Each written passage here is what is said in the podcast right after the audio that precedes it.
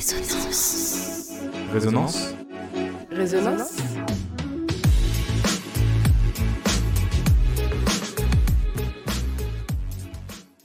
Bonjour à toutes et à tous, nous nous retrouvons aujourd'hui dans une émission de radio signée Résonance qui va porter sur le choc des générations et sur cette crise intergénérationnelle. En effet, la crise sanitaire du Covid-19 a mis en lumière une certaine dualité entre deux générations, les jeunes et les seniors. Mais bien avant cette crise sanitaire, cette dualité était déjà bien présente avec le souci notamment de l'héritage. Qu'est-ce que nous ont laissé les générations précédentes? Entre une crise écologique bien ancrée dans le monde d'aujourd'hui, une politique qui oublie la jeunesse et une économie qui dévoile les problèmes des jeunes liés au chômage, plusieurs thèmes sont à aborder pour comprendre pleinement ce choc des générations, des enjeux qui sont de plus en plus réels et un débat qui ne trouve pas de solution jusqu'à ce jour. Bienvenue dans cette émission signée Résonance. Pour débuter cette émission, nous allons faire un petit tour de table pour vous présenter nos invités du jour qui vont nous aider à mieux comprendre les positions des différentes générations. Nous allons tout d'abord commencer par nos deux personnes qui seront là pour représenter la jeunesse, Basile et Cassiopée. Euh, alors on commence par qui? Cassiopée peut-être? J'ai 25 ans et je suis infirmière. Euh, je travaille euh, plus avec en gérontologie, donc euh, en EHPAD ou avec des personnes qui sont plutôt euh, âgées. Et euh, est-ce que ça te plaît d'être ici aujourd'hui? Ouais, carrément, c'est une première expérience et je suis très contente d'être ici. Et on passe tout de suite donc euh, du côté de Basile, même question, est-ce que ça va? Ouais, ça va super. Merci de m'avoir invité. Donc, euh, ouais, je m'appelle Basile et en ce moment, je suis euh, en contact de jeunes, du coup. Je suis vacataire à la CCI euh, de Saumur. Donc, euh, j'enseigne euh, les métiers de la vente au CAP et BEP. Vente. Et quel âge as-tu? J'ai 26 ans, pardon. Très bien. Et on va tout de suite passer aux deux invités qui seront là pour représenter la catégorie des seniors. On reçoit Christian premièrement. Bonjour Christian, comment ça va? Bonjour, donc je m'appelle Christian, j'ai 65 ans et je suis retraité. Précédemment, j'étais archiviste et j'ai eu à cette occasion l'occasion de faire bon nombre de suivis de travaux universitaires au niveau de mes licences, maîtrise et doctorat. Ok, super. Et à côté, il y a Bruno. Bonjour Bruno. Bonjour. Est-ce que vous pouvez vous présenter également? Voilà, je m'appelle Bruno Bourget, donc, et euh, je suis retraité, 65 ans, voilà, comme Christian. Et du coup, euh, dans ma vie professionnelle, j'étais enseignant, enseignant en école primaire pendant une vingtaine d'années, et ensuite formateur d'enseignants, accompagnement des écoles. Donc j'ai rencontré des jeunes, forcément. Peut-être que j'ai eu des, jeunes qui sont maintenant un peu plus âgés, mais voilà. Eh bien, on vous remercie tous, en tout cas tous les quatre, d'être présents ici. J'aimerais aussi faire euh, un petit coucou à Jean-Pascal et Jeanne qui ont travaillé comme nous euh, sur ce projet de fin d'études, mais qui ne peuvent pas être ici euh, aujourd'hui. Et il y a également Jade qui est présente aujourd'hui avec moi à mes côtés pour faire ce travail d'études et faire cette émission. Bonjour Jade, comment tu vas? Bonjour, eh ben ça va très bien. Euh, nous sommes très contents de vous avoir tous aujourd'hui parmi nous euh, pour cette émission Résonance. Très bien, on va faire un petit euh, sommaire de cette émission et puis juste après ça on lancera le générique pour commencer enfin cette émission. Résonance. On commencera d'abord avec une chronique qui s'appellera une chronique boomer. On va revenir sur le terme et sur cette expression de hockey boomer. Ensuite, nous reviendrons avec euh, une partie Odoxa. hein. Nous vous présenterons quelques statistiques sur lesquelles vous pourrez euh, répondre et vous pourrez débattre. Et puis enfin, euh, ultime partie, ce sera une partie héritage où là, ce seront, ce seront pardon, des débats ouverts autour de l'héritage politique, économique ou encore écologique que les anciennes générations ont laissé aux nouvelles générations. On passe tout de suite au générique et on se retrouve juste après.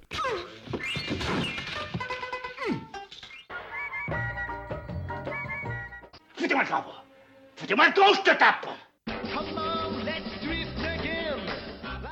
Français, le général de Gaulle est mort. « 27 juin 1984, tous les supporters français retiennent leur souffle.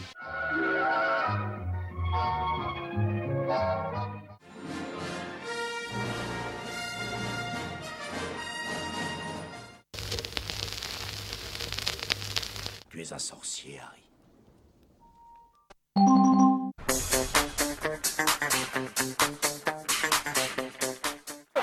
Bolt dans la dernière ligne droite. Stratosphérique, attention 19 Mamma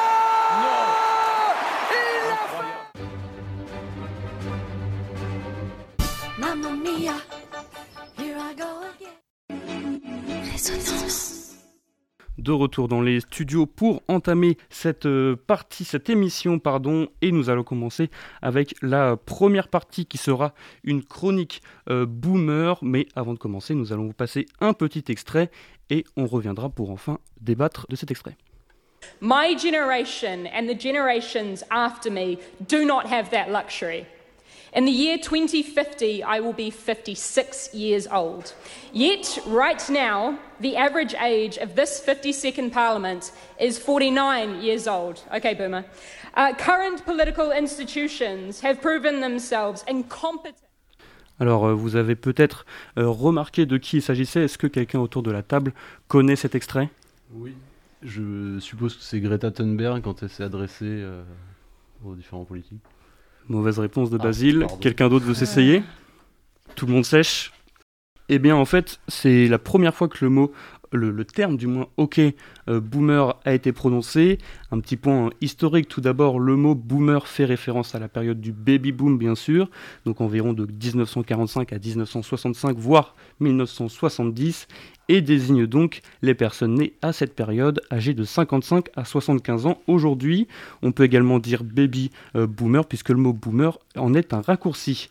Le mot boomer s'est répandu euh, dans les années 2018-2019 avec l'expression OK boomer, justement, popularisée via les réseaux sociaux et notamment TikTok. C'est utilisé par les jeunes en réaction aux anciennes générations qui peuvent parfois se moquer des plus jeunes mais c'est également euh, dû grâce à la gi- législatrice néo-zélandaise Chloé Svarbrick que vous venez euh, d'entendre que l'expression a pris une tournure bien plus sérieuse. C'est cette femme âgée de 25 ans en 2019 qui, lors d'un discours, parlait d'un projet de loi zéro carbone, s'est pris une remarque à propos de son âge de la part d'un homme politique plus âgé qu'elle. Elle l'a donc remis à sa place en utilisant cette expression « OK boomer ». Donc voilà pour le petit point historique. Je vais tout de suite me tourner vers euh, les deux représentants de la jeunesse euh, pour vous poser une question simple. Est-ce que cette expression, vous la connaissez réellement? Est-ce que pour vous, c'est une expression négative? Euh, alors pour moi non, c'est pas une expression, négative. je la connais. Après, je l'emploie pas. Le terme OK boomer, je l'emploie pas au quotidien. Mais non, j'ai pas. Je trouve pas que ça soit négatif. Après, oui, c'est plus, euh, ça correspond plus à une génération, à celle de nos parents ou même un peu plus âgés. Mais euh, mais euh, voilà, je ne sais pas trop quoi dire de plus. Et dans quel, dans quel contexte tu penses que c'est utilisé ces- ces- cette expression? Dans quel contexte euh, bah, Plus euh, historique, moi je dirais que les premières fois où j'ai entendu ce terme, c'était en cours d'histoire, où euh, on parlait de l'après-guerre euh, avec euh, justement le, le terme baby boom et, et après euh, aussi papy boomer, du coup, euh, où forcément cette génération a vieilli. Est-ce que Basile, tu as Ouais, quelque chose à dire là-dessus? euh, Moi, je suis pas forcément d'accord. Pour moi, OK Boomer, j'utilise pas mal pour charrier un peu mes parents. Par exemple, mon père qui va me dire, je sais pas, tu passes trop de temps sur ton ordinateur, je lui réponds OK Boomer, quoi. En gros, euh, OK papy, mais euh, voilà, c'est pas méchant, c'est on taquine. Après, c'est moi je le vois très souvent utilisé sur les réseaux sociaux, notamment en ce moment sur la crise du coronavirus. Chaque fois qu'il y a un article qui paraît sur, euh, par exemple, Angers Info, qui parle de euh, des jeunes qui euh, respectent pas forcément le confinement. On peut avoir des réactions de personnes un peu plus âgées qui, voilà, eux ne comprennent pas pourquoi les jeunes ne respectent pas ce confinement et du coup mettent un commentaire un peu négatif. Oui, les jeunes vous respectez rien, euh, machin. Et la réponse euh, la plus simple, c'est un gif avec écrit OK boomer dessus. En fait, euh, voilà, euh, tu- c'est un peu pour dire, bah, t'as été comme nous, t'as été jeune, t'étais pas exempt de tout, de toute responsabilité non plus. C'est pas péjoratif, mais c'est pas non plus hyper sympa entre guillemets quoi. C'est Donc toi, tu vois que ça comme une, une petite pique, mais rien de bien méchant. exactement. Et justement, c'est l'occasion de nous retourner vers nos deux, euh, nos deux seniors. Euh, messieurs, est-ce que cette expression, vous la connaissez? Et est-ce que pour vous, c'est un terme, euh, comme Basile vient de le dire, une petite pique, voilà, quelque chose de rien de bien méchant? Ou alors vous prenez vraiment comme quelque chose de, péjoratif, de, négatif? Moi, je crois que ça a une connotation un peu péjorative. Ça désigne une génération dont je fais partie, qui semble avoir traversé la vie sans trop de soucis. Et du coup, peut-être même, hein, par certains côtés, euh, on, leur reproche d'avoir même profité un peu de la vie euh, sans anticiper ce que pouvait être la génération à venir. Euh, de fait, je trouve que ça a plutôt une connotation péjorative, mais après ça, on aime la blague. Hein. Ok, boomer, j'entends ça aussi, c'est plutôt rigolo, quoi. Mais de fait, je pense quand même que aujourd'hui, il y a même une, perception d'une certaine arrogance, parce que certains papy boomers, voilà, vont même donner des conseils. Et là, c'est peut-être mal perçu par euh, les plus jeunes d'aujourd'hui. Merci Bruno. Christian, est-ce que vous voulez réagir euh, là-dessus? Moi, je pense que la connotation du terme n'est pas obligatoirement euh, péjoratif. Euh, ça qualifie une génération, une tranche d'âge, tout au moins, euh, qui a connu une certaine période. On a connu une certaine période, comme nos parents ont pu la, ont pu la connaître, enfin d'une manière différente, et comme les générations futures le connaîtront également. Donc, euh, c'est un qualificatif hein, sur une période donnée. Pour moi, sans plus. Et oui, c'est une petite pique, et même vous, vous rigolez de, Oui, de cette expression. Tout à fait. Ok, très bien. Bon, bah voilà, petite partie euh, terminée, histoire de, s'échauffer pour, euh, pour cette émission. Euh, on va tout de suite passer à notre deuxième partie de notre émission, partie Odoxa, qui vous sera intégralement présentée par Jade. Donc, dans cette partie Odoxa, nous nous sommes appuyés sur un sondage. Donc, Odoxa, c'est une entreprise de sondage française où nous avons recueilli plusieurs petits chiffres. Donc voilà, je vais vous présenter trois chiffres et j'aimerais avoir vos réactions. Alors, si je vous dis que 66% des jeunes entre 18 et 34 ans estiment avoir subi une détérioration de leur relation sociale avec leurs amis et leur famille depuis la crise du Covid, qu'est-ce que vous en dites? Par exemple, Cassiopée. Euh, oui, ça m'étonne pas. Euh, clairement, je pense que ça, a isolé euh, beaucoup de personnes. Pour avoir euh, dans mon entourage plusieurs jeunes personnes qui sont notamment en études, forcément, ça les a isolés plus. euh, quand, euh, quand on est étudiant, souvent, bah, on rentre le week-end voir sa famille ou euh, on voit quand même beaucoup, euh, beaucoup ses amis euh, en dehors des cours. Euh, là, forcément, et puis même pendant les cours, et forcément, le, fait de d'être enfermé chez soi, on voit plus personne. Euh, souvent, bah, on, l'a entendu euh, moult fois dans, dans, les, dans les journaux, mais euh, forcément, on est enfermé dans son 20 mètres carrés, euh, on voit personne. Euh, la seule façon qu'on a d'interagir avec euh, le monde extérieur et, les personnes autour de nous, c'est grâce au téléphone et aux nouvelles technologies. Donc oui, ça m'étonne pas que ça détériore les relations entre les personnes. Eh bien d'ailleurs, nous avons recueilli un témoignage de Théo, qui est étudiant en événementiel, qui nous donne son avis sur ce chiffre. Étant étudiant, euh, les dernières décisions concernant la Covid m'ont forcément euh, touché. Les universités euh, ont fermé, puis moi j'ai passé la majorité de mes cours en distanciel. Donc ça a été compliqué pour moi, et puis j'ai même pas pu réellement rencontrer mes, camarades de promo, étant donné que j'ai passé que deux mois de, cours en présentiel. Puis pareil pour les études, trouver un stage et une alternance pour l'année prochaine, c'est devenu très compliqué, et j'en ai toujours pas décroché. hein. Nous avons également recueilli le témoignage de Laura, donc qui est lycéenne, sur ce même sujet. Moi, en tant que lycéenne, je sens pas trop le couvre-feu à 18h parce que euh, je finis euh, tous les jours à 18h et puis je rentre à la maison et puis je suis pas une grande fêtarde donc je, je sens pas le besoin d'aller faire la fête. Mais je sais qu'il y a des étudiants qui, qui ont besoin de ça. Bah, la vie étudiante, c'est forcément faire la fête en même temps qu'aller à la fac. Et le fait que ce soit eux qui soient confinés en distanciel et que nous, lycéens ou collégiens, on soit en présentiel, je trouve que ça se fait pas envers eux parce que c'est le même personne, le genre de risque. Peut-être que eux ils sont 800 dans un amphi, mais nous on est 40 dans une classe de, je sais pas, 30 mètres carrés. Et euh, alors euh, c'est exactement pareil. Alors je vois pas pourquoi eux ils seraient euh, confinés en distanciel alors que nous, jeunes lycéens ou collégiens, eh bien euh, on a le droit d'y aller et pas eux. Et euh, je pense que les étudiants, ils ont une certaine logique quand même. Enfin, ils sont, ils sont pas bêtes, ils sont en études supérieures et donc ils savent que euh, bah, le confin- enfin le, la Covid-19, c'est c'est un temps difficile pour la France et pour tous les pays du monde. Alors ils, ont une un certain respect pour les personnes âgées à risque et du coup ils s'exposent pas euh, comme euh, ils le feraient en temps de, de non-pandémie euh, mondiale. En revanche, il y a quelques ex- exceptions. Pardon. Euh, Est-ce que vous connaissez les colocations intergénérationnelles? Donc, les colocations intergénérationnelles sont des colocations assez atypiques qui euh, regroupent donc un jeune, un étudiant ou un jeune travailleur et une personne plus âgée. Alors, qu'est-ce que vous en pensez de ces colocations Bruno, qu'est-ce que vous- si vous vous étiez retrouvé euh, en colocation avec un étudiant, Hmm. comment auriez-vous réagi? Qu'est-ce que vous pensez que cela aurait pu vous apporter, par exemple, durant cette crise du, de la Covid? Pour moi, toute relation est une richesse, une rencontre. Et là, du coup, euh, colocation intergénérationnelle, j'ai lu ça dans un certain nombre d'articles, c'est toujours un peu merveilleux parce que les gens ont l'air heureux de se retrouver, euh, tout le monde sourit, etc. C'est sans doute pas aussi simple, mais à partir du moment où il y a une vraie rencontre, moi je dis bravo, quoi.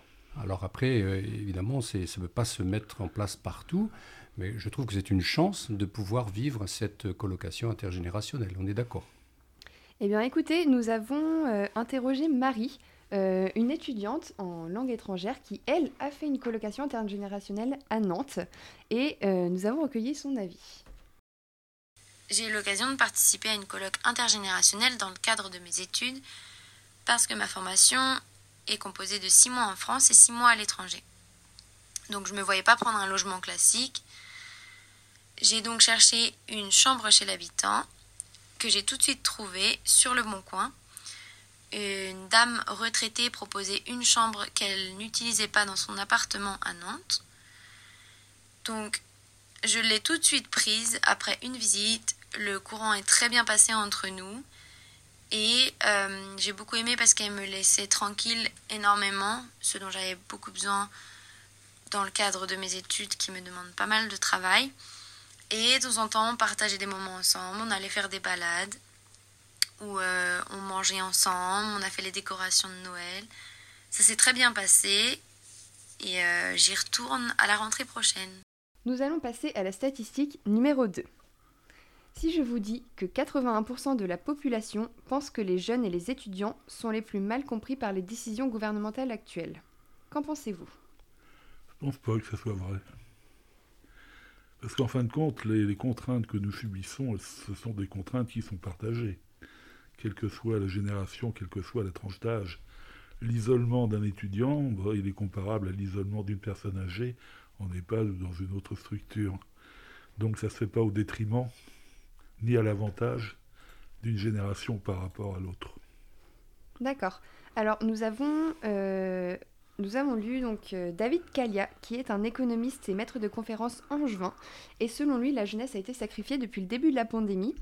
Voilà, il a expliqué que par exemple les universités ont été les derniers euh, établissements à réouvrir, que les cours à distance pour les étudiants pouvaient entraîner des inégalités, voilà, avec quel- quelques-uns qui avaient peut-être des mauvaises connexions ou des contraintes matérielles.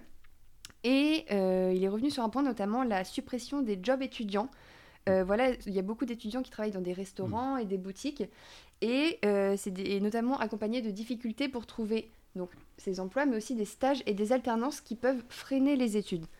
Et euh, donc, David Calia pense que ces décisions gouvernementales qui impactent les jeunes vont de pair avec cette impression que les jeunes ne sont pas assez représentés en politique.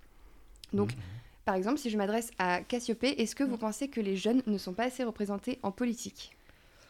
Euh, alors oui, de mon point de vue, bah, je pense que c'est euh, aussi quelque chose de générationnel, ou alors en tout cas dans mon cercle euh, proche, mais j'ai pas beaucoup de d'amis par exemple qui vont être très impliqués en politique.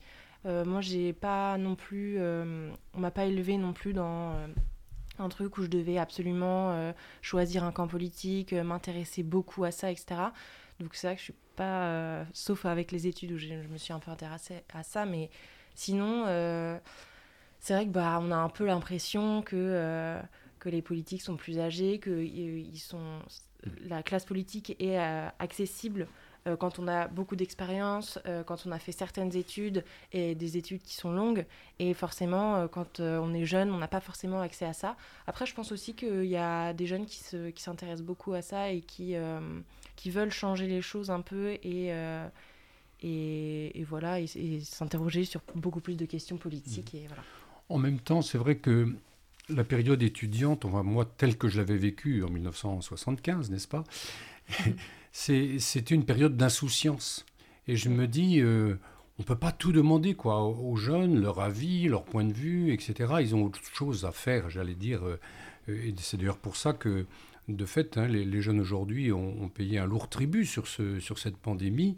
Euh, parce qu'ils n'ont plus leur relation habituelle. Les études, c'est une chose, mais les études, elles se font avec le groupe, avec les amis, et, je me dis, là, il y, a un manque. Moi, je me dis, comment on peut préserver aussi cette période d'insouciance et pas tomber tout de suite dans un monde avec ces contraintes fortes Je pense qu'il y a quand même des adultes qui sont capables de, non pas de parler au nom des jeunes, mais de les comprendre au moins. Eh bien, en rebondissant sur ce que vous avez dit, nous avons fait un sondage. Donc, nous avons sondé 150 jeunes, donc entre 18 et 34 ans, et nous leur avons posé la question Vous sentez-vous assez représenté en politique? Christian, selon vous, Combien ont répondu oui Tout dépend. Au niveau de ces 150 jeunes à peu près là, que vous avez choisis, est-ce que ce sont tous des étudiants d'abord? Alors il y a des étudiants, il y a des jeunes travailleurs, il y a des, des, gens qui ont arrêté après le bac et qui ont travaillé directement. C'est vraiment un échantillon d'âge entre 18 et, et 34 ans. Alors qu'ils s'estiment euh, sous-représentés au, niveau de, au niveau de la représentation parlementaire ou autre, au niveau de... C'est ça. Oh, je pense à peu près la moitié. Eh bien, écoutez, 81% euh, des jeunes estiment qu'ils ne sont pas assez représentés en politique. Oui, mais alors dans ces 81% ou autres, sont-ils véritablement impliqués dans le politique et sont-ils véritablement intéressés? Bien sûr, la, question se pose. Voilà, c'est un, un, avis global euh, que nous avons eu sur ces jeunes. Puisqu'en fait, voilà, Aujourd'hui, euh, de plus en plus de partis politiques créent des mouvements de jeunesse, comme euh, les jeunes avec Macron pour la République en marche, ou encore les jeunes socialistes pour le Parti socialiste. Bah, cela montre qu'il est devenu presque primordial d'inclure les jeunes dans leur parti, et c'est ce qui peut faire également pencher la balance en leur faveur. Mais voilà, donc comme vous l'avez dit, malgré euh, cette envie d'inclure les jeunes, on remarque qu'ils ne sont pas assez, enfin toujours pas assez mmh. ancrés dans le débat politique. Nous vous présentons le témoignage de Maxime Ledo. Donc, euh, Maxime Ledo est un angevin étudiant en sciences politiques. C'est également l'auteur du livre Génération fracassée. Donc, il a accordé cette interview euh, à France Inter par Léa Salamé le 4 mars 2021. Et voici ce qu'il pense de ce sujet. Vous avez l'impression que votre génération ne supporte plus la nuance et la contradiction, Exactement, elle a perdu la liberté d'une parole qui la choque. Aujourd'hui, si, quand, j'ai la chance, et je crois que je le cite dans le livre, de citer des personnes comme Leila Slimani, comme François Sureau, c'est des gens qui pensent par eux-mêmes et qui ont la liberté de nuancer. Aujourd'hui, quand on voit la pression qui est exercée par les réseaux sociaux, et, je le dis, on a bien vu, je donne l'exemple de Nicolas Bedos, c'est un exemple, mais qui était très caractéristique, sous prétexte qu'un artiste donne son avis en disant, écoutez, ce serait bien qu'à un moment aussi, on n'oublie pas de vivre et qu'on se retrouve à un moment, on lui a dit, mais attendez, mais vous êtes en train de mettre des personnes en réanimation. C'est pas du tout ça. Nous, ce qu'on dit, c'est qu'on peut aussi vouloir se protéger tout en vivant, tout en ayant des pensées différentes. On peut vivre ensemble. Ça, je pense que c'est très important, mais en ayant euh, le respect de la parole de l'autre. Passons au troisième chiffre.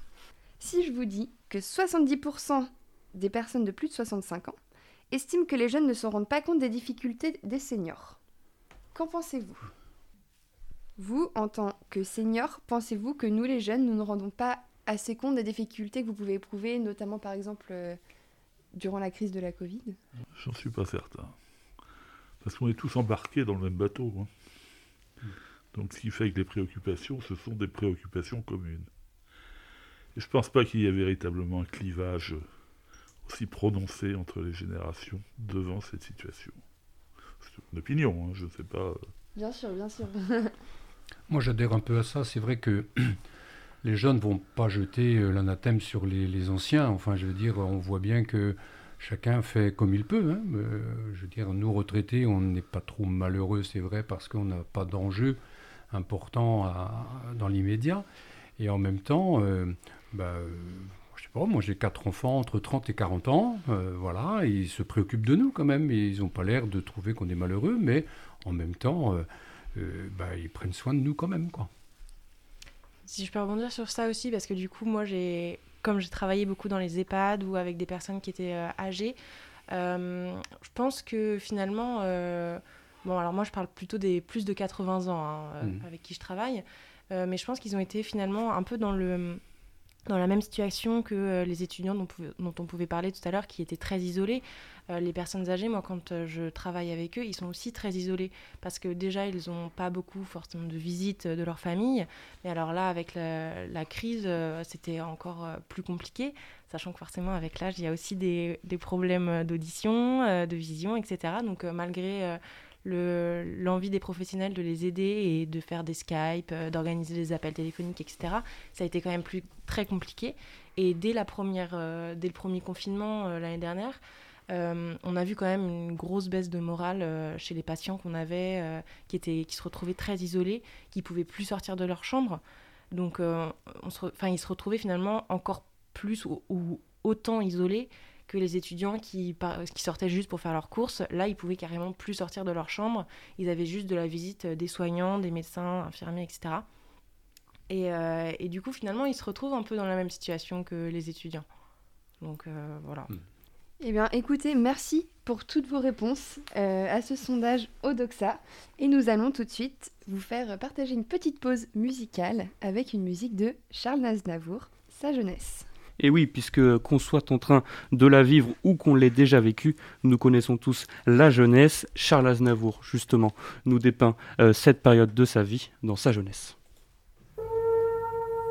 Lorsque l'on tient entre ses mains cette richesse, avoir vingt ans dès le lendemain, plein de promesses, quand l'amour sur nous se penche pour nous offrir ces nuits blanches, lorsque l'on voit loin devant soi rire la vie, brodé d'espoir, riche de joie et de folie. Il faut boire jusqu'à l'ivresse sa jeunesse.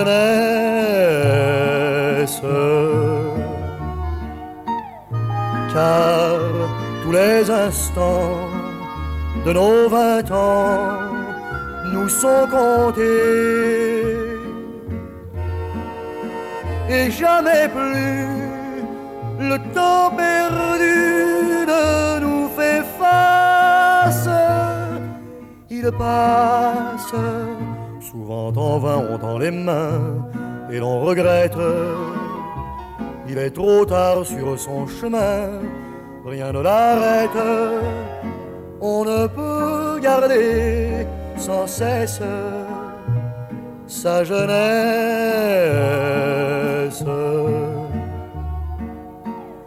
avant que le sourire et nous quittons l'enfance, avant que le savoir, la jeunesse s'enfuit. Cela semble si court que l'on est tout surpris qu'avant que de comprendre, on quitte l'existence. Lorsque l'on tient entre ses mains cette richesse, avoir vingt ans dès le lendemain, plein de promesses, quand l'amour sur nous se penche pour nous offrir ces nuits blanches, lorsque l'on voit loin devant soi rire la vie, brodé d'espoir, riche de joie et de folie, il faut boire jusqu'à l'ivresse sa jeunesse.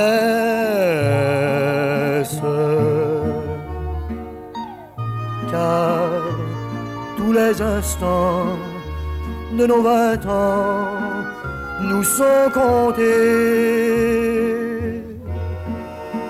et jamais plus le temps perdu ne nous fait face. Il passe souvent en vain, on tend les mains et l'on regrette. Il est trop tard sur son chemin, rien ne l'arrête. On ne peut garder sans cesse sa jeunesse.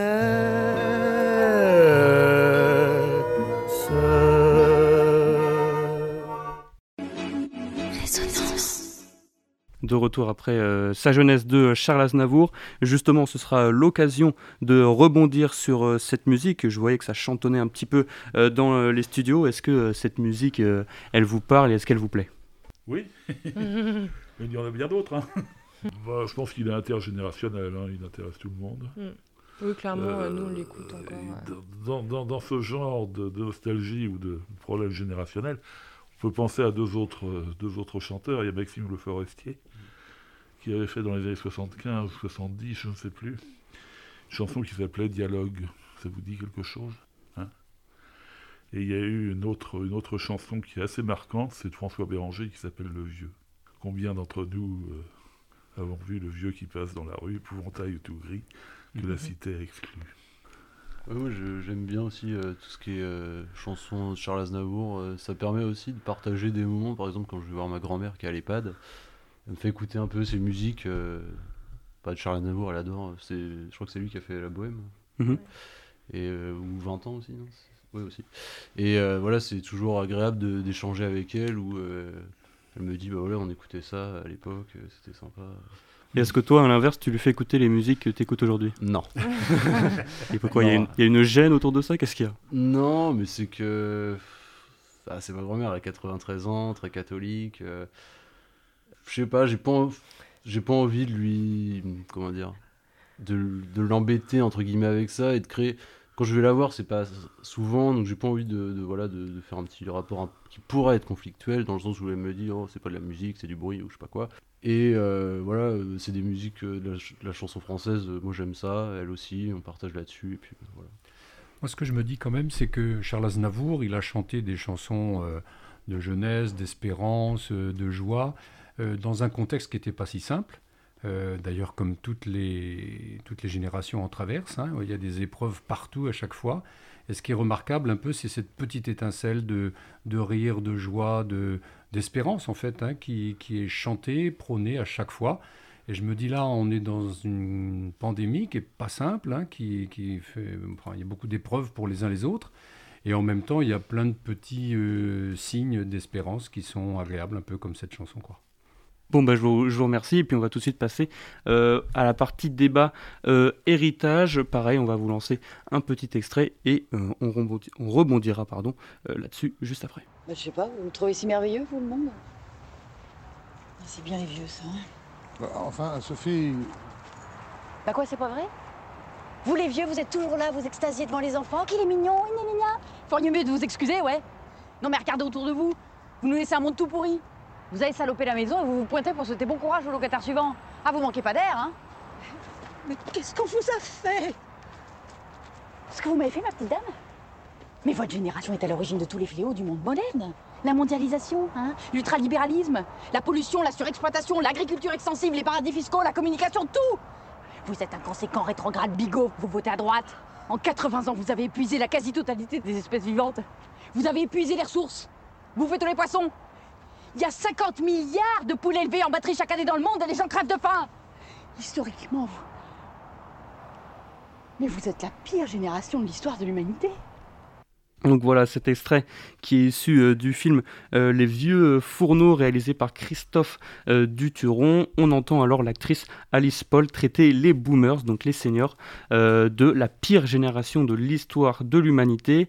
Euh, S'il est vrai que l'expression est un peu exagérée, les points qu'elle met en lumière sont pourtant bien réels, malgré les combats environnementaux qui ont été euh, tout de même été menés dans les années 80, comme par exemple le protocole de Montréal en 87 euh, qui a eu pour objectif de préserver la couche d'ozone ou encore la création de plusieurs ONG pour le militantisme écologique comme Greenpeace en 71 ou euh, la WWF en 61. Il y a malheureusement eu durant cette période une accumulation de CO2 dans l'atmosphère provoquant le réchauffement climatique et une perte de la biodiversité. Mais est-ce que c'est la génération entière qui a causé ce problème ou bien simplement les dirigeants de ce monde qui, pour éviter le problème, ont préféré camoufler ce sujet pendant plusieurs années? En effet, Yann Leland, sociologue, euh, l'a lui-même expliqué, ce qui est nommé comme l'ennemi, c'est l'inaction politique. Mais si on parle de l'héritage écologique, l'économie aussi a son importance, car en effet, depuis 1980, la dette financière des administrations publiques a été multipli- multipliée par 5 pour un total d'environ 1500 milliards d'euros, ce qui inévitablement finit par avoir un impact sur le chômage, pour arriver à un triste constat qui est le nombre de chômeurs de moins de 25 ans qui est de 18% au quatrième euh, trimestre 2020. Je vais euh, tout d'abord me tourner euh, vers vous, Christian et Bruno. Est-ce que, avec ce que je viens de dire et avec le petit extrait que vous venez d'entendre, vous avez cette sensation d'avoir laissé un monde abîmé aux nouvelles générations? Je pense que le problème était bien antérieur à notre génération.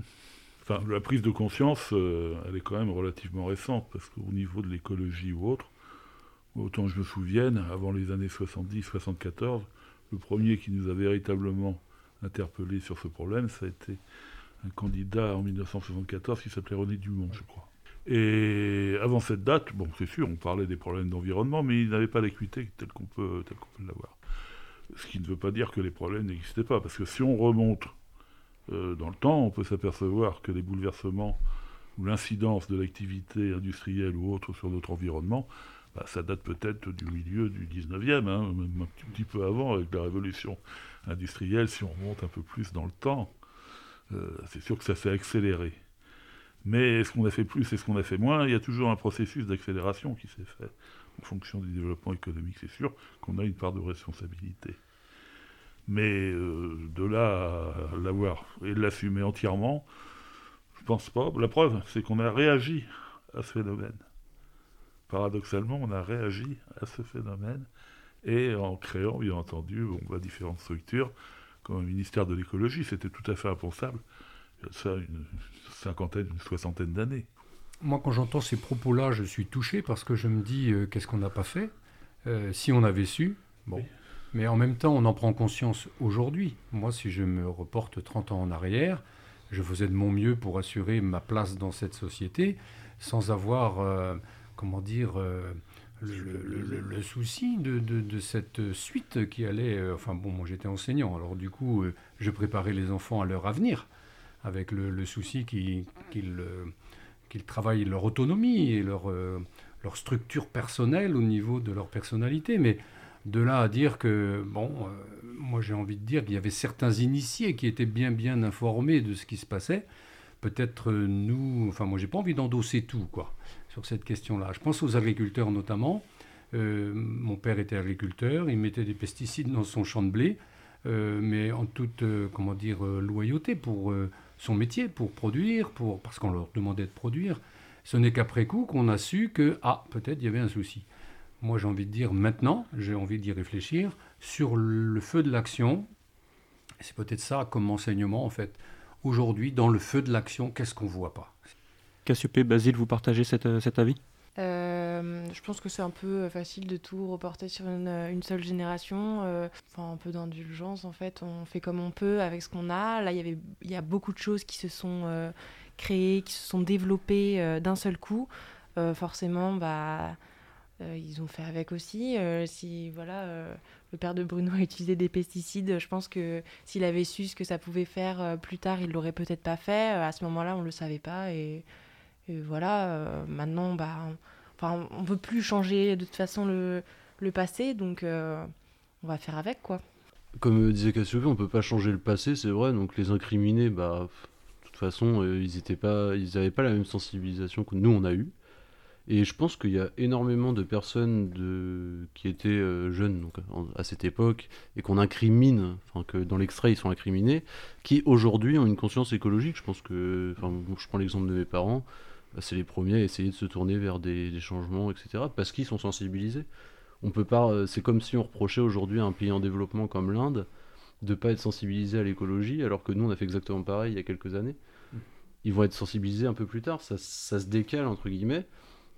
Après, dire que c'est de leur faute, euh, non, nous aujourd'hui on fait des choses, ça se trouve, euh, dans, 50 ans on nous dira bah, qu'est-ce que vous avez fait à cette période, parce qu'on sera, je sais pas moi, sur des énergies, enfin, des énergies dites renouvelables aujourd'hui, par exemple les batteries au lithium, on est en train de creuser, ils vont nous dire bah, vous avez fait des smartphones, des voitures électriques. Dans 50 ans, qu'est-ce qu'on leur laisse Des trous dans, des trous dans, les, dans les plus belles places du monde? Enfin, voilà. Je pense qu'il n'y a personne à incriminer, juste à avancer ensemble pour essayer de réparer ce que voilà, ce qu'on a ce qui a pu être fait Je pense qu'il y a dans, les interdits euh, fondateurs de toute société, il y a l'interdit du mensonge. Mm. Et euh, le mensonge, la fausseté, la tricherie, enfin tout ce qui, euh, qui n'est pas la vérité. Et je me dis, si d'aventure on pouvait avoir des discours de vérité, si on tend à chercher cette vérité, eh bien, on, sera plus en confiance pour travailler ensemble sur ces questions-là. Mm. Donc c'est plus une, voilà, une question de, de, mauvaises informations, en tout cas à votre génération, à votre époque, où vous ne saviez pas euh, s'il fallait utiliser, quel comportement écologique adopter finalement, comme nous, euh, on peut l'avoir aujourd'hui. Hein. Pas qu'on ne le savait pas, c'est qu'on ne mesurait pas les conséquences que ça pouvait avoir. C'est comme aujourd'hui, du coup, comme on l'a répété, euh, on peut avoir des, comportements qui, dans quelques années, euh, vont être rédhibitoires pour les générations euh, futures. Mais il faut reconnaître qu'on n'est pas tous, comment dire, compétents pour avoir un, jugement sur cette affaire.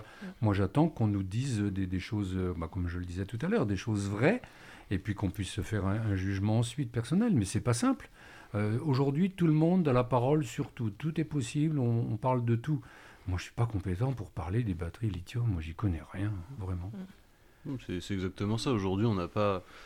Voilà, comme je le disais, on les générations futures vont peut-être s'apercevoir, parce que des gens auront fait des recherches, qu'on a fait des erreurs. Mais nous, aujourd'hui, euh, on, est, on essaye de faire au mieux, comme ils l'ont essayé de le faire euh, à l'époque. Et on parlait de conscience écologique, de désinformation écologique, mais je pense qu'à l'époque, l'écologie, enfin, ça n'existait pas, en fait. C'était. Euh, on développait on, on, développait, euh, on développait l'industrie, on essayait de, de, voilà, de, de, faire avancer les choses, mais on avait, comme aujourd'hui, on a cette conscience. Voilà, mm. je pense qu'à l'époque, c'était voilà, on avance dans notre monde et on essaye euh, de faire notre. Et comme l'a dit Christian tout à l'heure, il y a eu beaucoup de progrès quand même. Hein. Quand moi j'étais gamin, il y avait dans les villages des tas d'ordures, on appelait ça euh, les ordures. Mm. Tout le monde venait déposer des ordures, mais diverses et variées, hein, je ne vous explique pas. Aujourd'hui, quand même, il y, a eu du ah bah. progrès là-dessus. Bah. Bon, bah voilà, la question euh, écologique euh, est euh, passée. J'aimerais quand même vous passer un tout petit extrait qui est un, autre point de vue de, cette question écologique et un, un aspect qu'on n'a pas, encore, qu'on n'a pas encore étudié. En écologie, je trouve que souvent les, jeunes ont moins de respect, pas tous, hein, mais il y en a beaucoup qui ont moins de respect pour la nature et le monde écologique et l'écosystème, on peut voir que par exemple, euh, souvent une bonne de potes euh, peut aller euh, renverser des poubelles sur les plages ou aller, sais pas, brûler, faire des petits feux par-ci par-là en forêt pour s'amuser. Alors que je trouve que les, personnes âgées vont justement avoir plus de respect justement pour cette nature. Et justement, hein, ce que euh, notre micro-trottoir nous a révélé, hein, une de ces euh, nombreuses réponses, a été le fait qu'on incrimine souvent les anciennes générations sur le rapport écologique euh, qui a été très faible, mais il y en a beaucoup qui mettent aussi en lumière le comportement écologique inefficace et même dangereux des nouvelles générations. qu'est-ce, que, qu'est-ce que vous en pensez justement? Je pense, alors du coup, moi je ne suis pas du tout d'accord avec ce que le jeune homme dit. Euh, moi, personnellement, quand je vais sur une plage, je ne déverse pas des déchets. Au contraire, j'essaye d'en ramasser. Euh, je fais pas de feu en forêt. Enfin, je fais plutôt attention. Et, et au niveau de, euh, des anciennes générations euh, qui n'avaient pas cette conscience écologique, je pense que, en fait, c'est peut-être un problème plutôt de connaissance. Les anciennes générations connaissaient mieux la nature que nous, on, a, on peut la connaître. Mmh. Et du coup, étaient plus informées sur sur, euh, je sais pas, mon monsieur. Enfin, il, connaissait euh, les, façons de faire, de, de, faire pousser des plantes, etc. Aujourd'hui, je pense que toutes mes amies ne savent pas euh, faire pousser une plante, faire germer une graine, ce genre de choses, alors que mes grands-parents le, savaient le faire, quoi. Et c'est peut-être plutôt, voilà, de des connaissances qui ont différé. Maintenant, on appelle ça l'écologie. Avant, bah, c'était juste des connaissances de la nature euh, parce qu'elle était aussi plus accessible. Et... En même temps, euh, je, je, trouve que les, les, jeunes que vous êtes aujourd'hui, vous êtes soucieux de la qualité de l'environnement dans lequel vous vivez. Euh, bon, je reprends des exemples de, de mes propres enfants. ils ont le souci de leur qualité d'environnement, quitte à, à, passer de la ville à la campagne, pour aussi euh, profiter de la nature et puis plus euh, que cela même euh, avoir une qualité de vie où on est plus apaisé, enfin des choses qui me semblent peut-être rejoindre les anciennes générations de mes parents ou grands-parents, mais et ça je trouve ça très bien, très beau. Mm. Oui, bah, je pense qu'il y a un, lassement de la ville. on en a marre de courir partout et on se rend compte que finalement il y a des endroits qui sont magnifiques en France où on peut vivre et qui sont très accessibles. Et, euh, et c'est des changements de vie que moi aussi je remarque euh, pas mal. Euh, et, et voilà, après, bon, c'est, je pense que ça dépend aussi de euh, comment on a été éduqué, euh, Mm. par qui, de quels sont nos centres d'intérêt, etc. Mais Après, moi, par rapport au micro-trottoir, je pense que y a une. C'est vrai que les enfin, En fait, les jeunes, déjà, nous, à 26 ans, pour, pour avoir des élèves, à 26 ans, je suis plus un jeune. Je suis considéré comme un peu génération au-dessus. Et en fait, je, pense qu'il faut bien détacher le fait que euh, quand un, groupe de jeunes sur une plage va renverser une poubelle, pour moi, c'est c'est pas un non-respect écologique, c'est qu'ils réfléchissent, ils font une connerie, comme beaucoup de jeunes, on en a fait aussi, et en fait, ils réfléchissent pas aux conséquences que ça peut avoir. Mais comme quand ils font une bêtise à l'école, ils vont faire la bêtise, ils vont pas réfléchir aux conséquences. Bah, pour l'écologie, c'est pareil.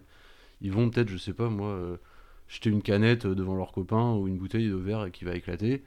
Ils se rendent intéressants, mais ils réfléchissent pas que derrière, voilà, ça va dans les égouts, un mégot par terre, ça va dans la- dans l'eau. Euh, une- un papier de bonbons sur une plage, bah, ça va dans les océans, ça peut tuer un- un- des animaux marins. Je pense que c'est pas, en fait, c'est pas qu'ils n'ont pas de conscience écologique. Je pense que c'est seulement qu'ils réfléchissent pas aux conséquences de leurs actes, comme nous quand on était jeunes. Et je pense que beaucoup de gens quand ils étaient jeunes, dans un groupe d'amis, vont pas forcément réfléchir à ce qu'ils font. Par contre, une fois avoir pris un petit peu d'âge, de la maturité, vers la vingtaine, bah, ça n'a plus rien à voir. Ok, donc là, on a plus ou on a pas mal débattu autour de cette question euh, écologique. Il nous reste à aborder euh, un point, euh, celui de, de l'économie, hein, que beaucoup jugent comme une injustice économique générationnelle à l'heure actuelle, puisque selon les chiffres du rapport annuel d'Eurostat, les pensions de retraite représentent 45% des prestations sociales versées aujourd'hui en France.